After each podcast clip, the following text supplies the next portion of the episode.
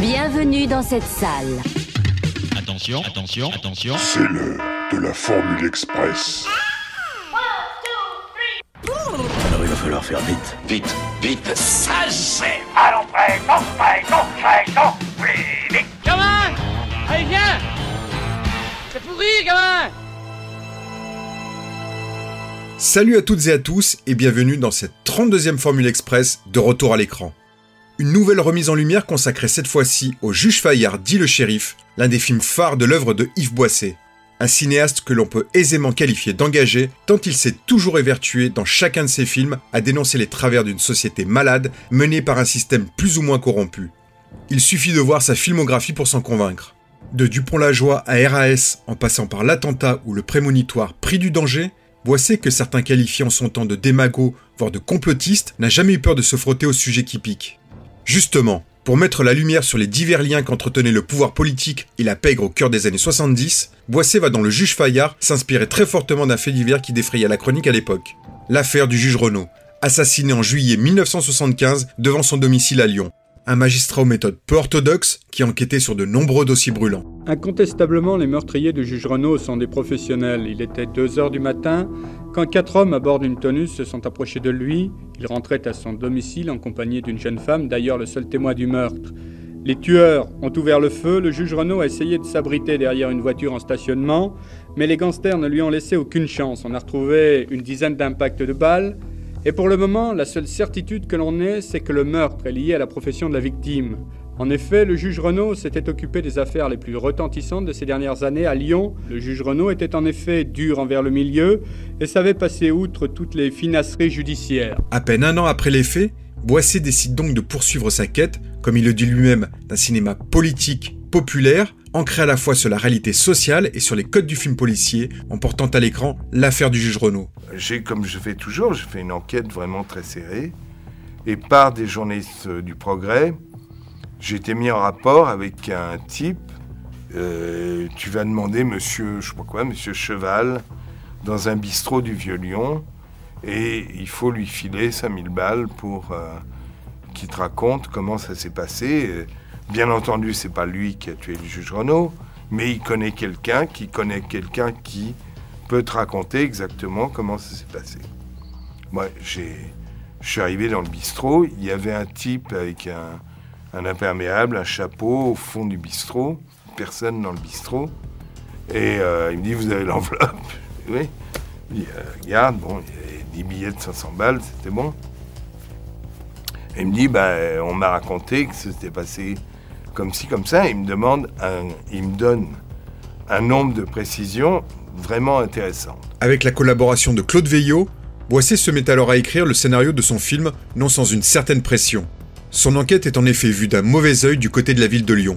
Si la presse locale et le syndicat de la magistrature apportent leur soutien au projet de Boisset, la municipalité, les flics locaux et surtout le SAC, sorte de police parallèle qui trempait alors dans des affaires louches et potentiellement liées à l'assassinat du juge Renault, vont vite faire comprendre au réalisateur qu'il n'est pas le bienvenu. Les flics euh, de la PJ de Lyon me convoquent et me disent de toute façon, écoutez, on va vous le signifier officiellement, mais si vous avez toujours l'intention de tourner le film, vous ne le tournerez pas à Lyon. C'est très simple parce que on est absolument incapable d'assurer votre protection et la protection du film. Effectivement, j'ai été mis en rapport avec euh, le maire de Saint-Étienne, monsieur Durafour. J'ai vu les flics de Saint-Étienne qui étaient enchantés qu'on vienne tourner le film à Saint-Étienne en disant bon, au moins on va en foutre plein la gueule aux flics de Lyon. Et euh, on a eu toutes les facilités pour tourner à Saint-Étienne, sous haute surveillance d'ailleurs des RG. Le réalisateur marche donc sur des œufs. Mais ce contexte particulièrement austère ne le freine pas dans sa démarche. Il tient absolument à donner sa propre version de l'affaire au risque d'y laisser des plumes. Rapidement, le nom de Patrick Devers s'impose à Boisset pour incarner le juge renommé Fayard. L'acteur accepte rapidement le rôle, mais les rapports entre les deux hommes vont être compliqués. Pour moi, Yves Boisset, j'aime bien, mais c'est un, je- personnage que j'ai pas encore bien compris. Je sais pas, je sais pas très bien qui c'est encore. Je sais qu'il est, c'est un baroudeur, c'est un type qui a fait l'Algérie, qui a fait pas mal de trucs, qui s'est, qui, qui, qui est monté contre divers abus et qui, Mais en même temps, il fait des films avec. Je veux dire, il en profite aussi. hein, je veux dire. C'était un type extraordinaire, d'une sensibilité effarante, pas facile, d'un contact euh, parfois assez rugueux, puisque le premier jour de tournage, il était de mauvaise humeur. euh, il dit Moi, je fais ce que je veux. Puis d'abord, tu commences à m'emmerder. Euh, Le tournage démarrait mal. Il me dit Viens dehors. Et il me balance un marron en pleine gueule. Et je réfléchis deux secondes et puis je lui en mets une. Je balance un grand coup de poing dans la gueule aussi. Et il retourne en arrière, il se relève et il me prend dans ses bras, il m'embrasse et me dit Maintenant on peut être copains. Des vrais copains.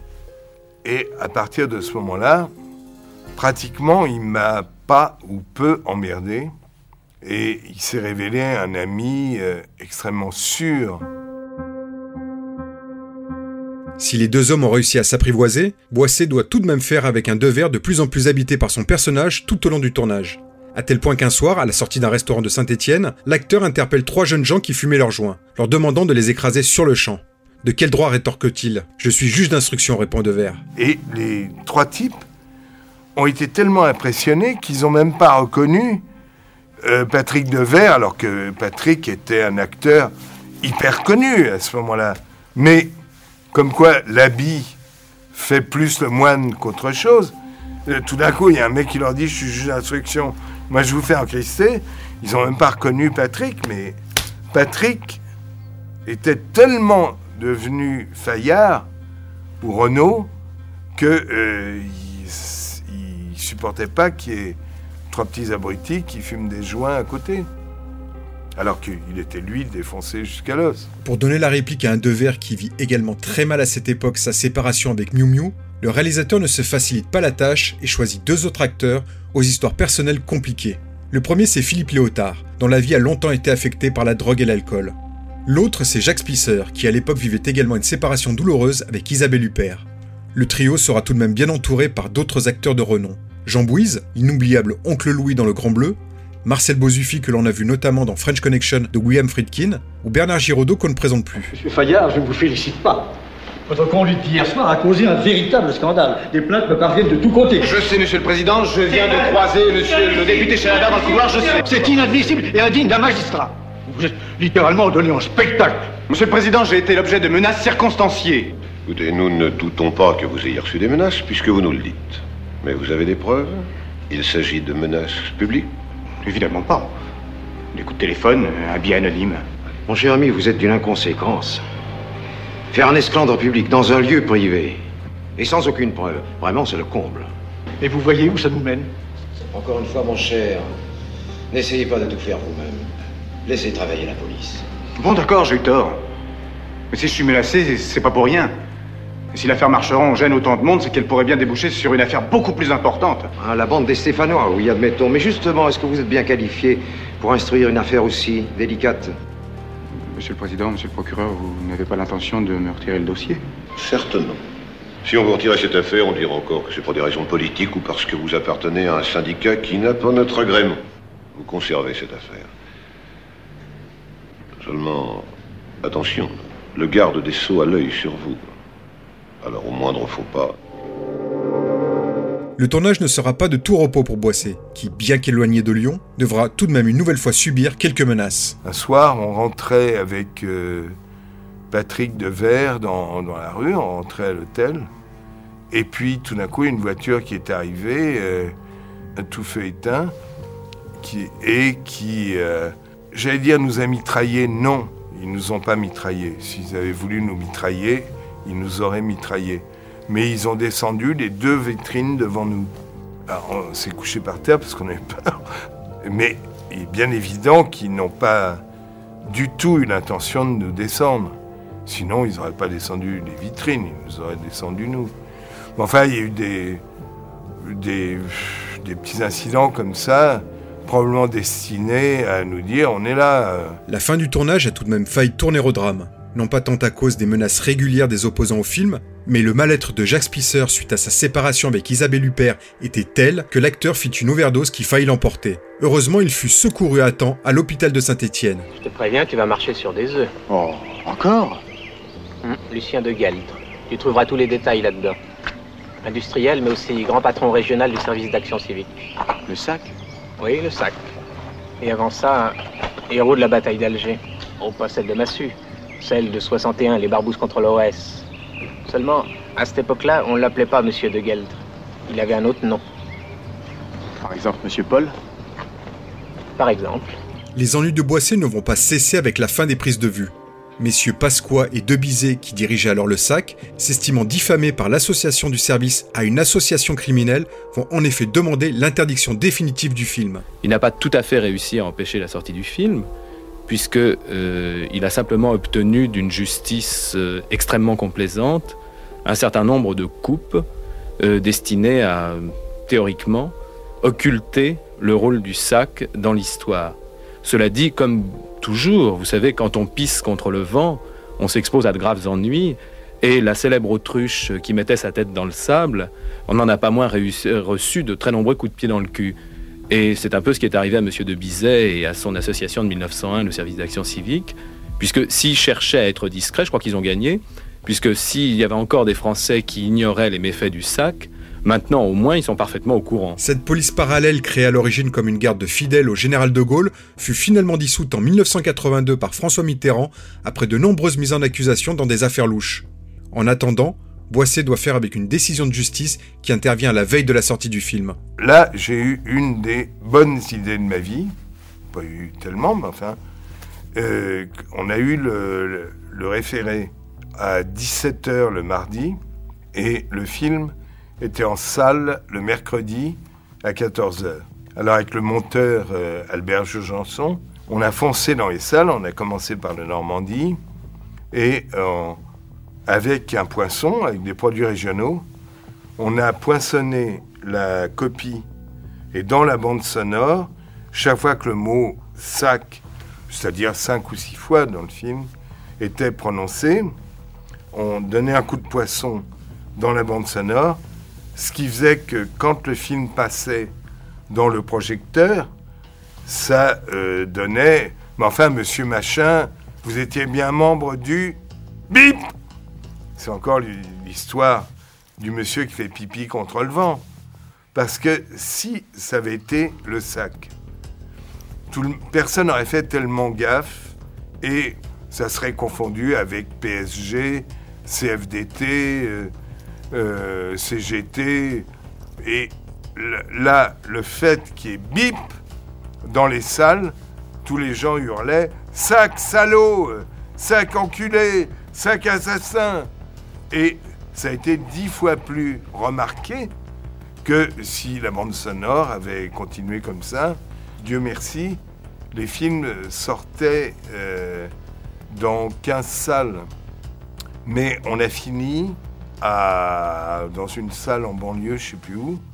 Euh, on n'a pas arrêté de 6 heures du soir à 2h30 de l'après-midi. euh, on a passé toute la nuit à poinçonner la copie et à la, à la griffer. Cet ultime épisode va faire énormément de publicité au film qui rencontrera un gros succès dans les salles au début de l'année 1977, cumulant près de 1 800 000 entrées. Un succès qui incitera Yves Boisset et Patrick Devers à collaborer à nouveau deux ans plus tard sur La Clé sur la Porte, un projet beaucoup plus léger avec également Annie Girardot.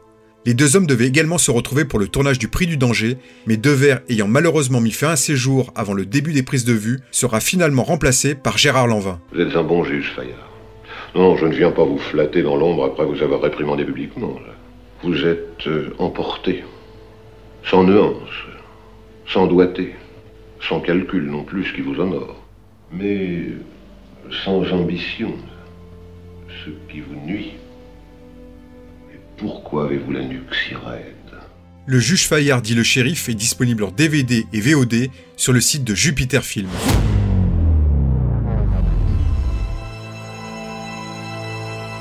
Pour en revenir à l'affaire du juge Renault, il faut souligner qu'après de longues années d'enquête et plusieurs procès, un non-lieu sera prononcé sur l'assassinat du juge, réduisant à néant toutes les investigations qui auraient certainement bousculé certaines personnalités et fait grand bruit. Rien que pour cela, il me paraissait évident de remettre en lumière ce film difficilement visible aujourd'hui, car trop rarement diffusé à la télévision. J'ai trop foncé, maintenant je peux plus reculer. Et alors? Avec ce que j'ai dans ma serviette, j'en fais tomber un, ils tombent tous. Ça va loin. T'as pas l'impression qu'on s'est servi de toi? Stener et les autres. Ça les arrangeait bien d'avoir un bulldozer pour remettre toute cette merde. Écoute, moi je peux pas faire grand chose, mais je suis là. Je crois que pour une fois, je vais écouter mon père. Tu vas t'aplatir? Non. Grâce à un scénario particulièrement riche et détaillé, Boisset règle ses comptes avec un système qu'il exècre sans aucune retenue. En reprenant divers faits divers de l'époque, plus ou moins liés entre eux, Boisset balance un coup de pied dans la fourmilière en décortiquant sans concession les rouages de ce système corrompu. Il n'écarte aucun détail, c'est carré, frontal, sans aucune complaisance tout en étant spectaculaire. Boisset n'a heureusement pas oublié qu'il fait du cinéma et équilibre parfaitement son film entre le pamphlet cinématographique et le polar classique. On ne s'ennuie à aucun moment, suivant avec intérêt, il faut bien avouer, une certaine partialité, l'enquête de ce shérif des palais. Je sais qui a fait assassiner le juge Fayard. Et pourquoi? Les coupables sont même ici. Voulez-vous que je vous les désigne? Monsieur Stener, contrôlez-vous. Je comprends votre émotion. Ce qui est arrivé à notre ami est épouvantable. Mais euh, savez-vous qu'il nous a laissé un dossier presque vide? Et beaucoup moins de preuves qu'il n'affirmait en avoir, hélas. Ces preuves, monsieur le procureur, il me les a peut-être laissées. J'ai étudié avec attention les conclusions de Fayard, et je pense pouvoir être en mesure d'inculper 15 ou 20 personnes, pour commencer. Donnez-moi l'instruction de l'affaire Fayard. Si vous détenez des documents, vous auriez dû les transmettre immédiatement au parquet. Donnez-moi l'affaire Fayard. Cette affaire relève de la troisième chambre, c'est-à-dire de Monsieur Davout. Alors transmettez-lui immédiatement ces documents que vous ne devez pas garder par devers vous. Vous êtes en faute. Nous sommes une dizaine dans ce cas, monsieur le procureur. J'ai transmis des photocopies à plusieurs autres magistrats qui sont eux-mêmes prêts à les communiquer à d'autres confrères, en cas de nécessité. C'est une machination? Appelez ça comme vous voudrez. C'est vous qui avez poussé Fayard.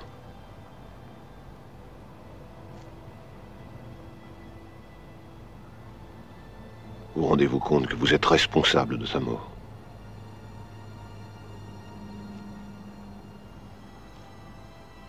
Monsieur le procureur, donnez-moi l'affaire Fayard.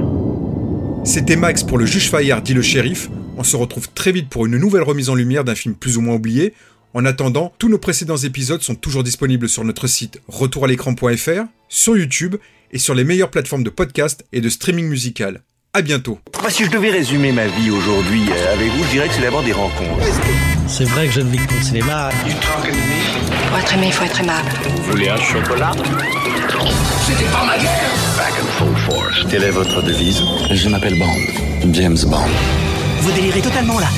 C'est ça qui permet de voyager à travers le temps. La vie a plus d'imagination que nous. J'espère que je ne vous apprends rien. Vous êtes un mélancolique. Mélancolique, mon cul.